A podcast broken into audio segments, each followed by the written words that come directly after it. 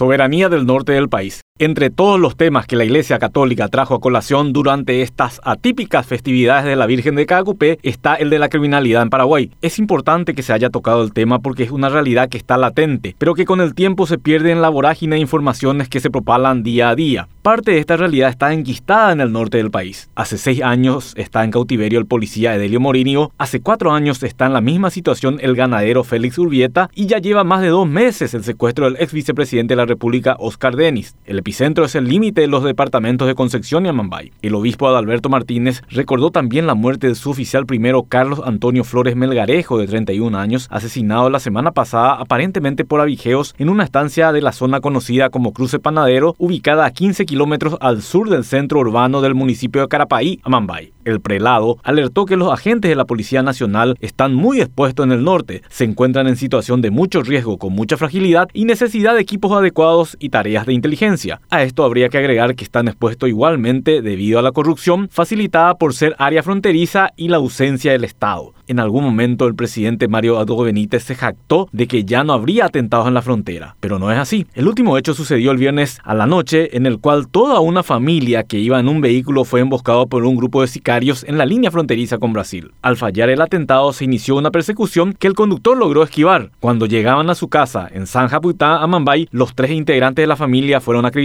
El objetivo del ataque, un ciudadano brasileño de 35 años, murió, así como también su hija de la misma nacionalidad de tan solo 9 años. Resultó herida una mujer paraguaya, esposa y madre de las víctimas. Es paradójico decir esto, pero antes, en el norte, los criminales tenían un código de honor que salvaguardaba a niños y mujeres. Hoy no les importa nada. Hay que decir que en los últimos tiempos hubo un intento por parte de las fuerzas de seguridad de cambiar la situación, pero no basta para evitar nuevos hechos. Es inadmisible que tengamos tres casos sin resolver. Se dio de baja a tres integrantes del EPP en una operación arriesgada, pero no alcanza para saber qué ocurrió con las tres actuales víctimas del secuestro. Cayeron varios líderes de la mafia que intentaron adueñarse la frontera entre Paraguay y Brasil. Pero igual ese territorio ubicado en el norte es disputado por los grupos criminales y es por eso que tenemos periódicas noticias de los atentados. Llegamos al punto de que los policías son las víctimas de los secuestradores y avijeos. La acción de los organismos de seguridad en el norte del país debe ser constante porque los criminales lo son. El olvido o el desentendimiento por años fueron los mejores aliados de los maleantes. Para ello el apoyo se debe traducir en el equipamiento necesario, en la elección adecuada del personal investigativo, táctico y de inteligencia con una paga justa por el riesgo que se debe correr, en el acompañamiento firme que haga sentir el respaldo de las autoridades centrales y al mismo tiempo neutralizar la posibilidad de corrupción en las fuerzas de seguridad. El Estado perdió hace mucho el respeto en el norte del país. Es hora de recuperarlo.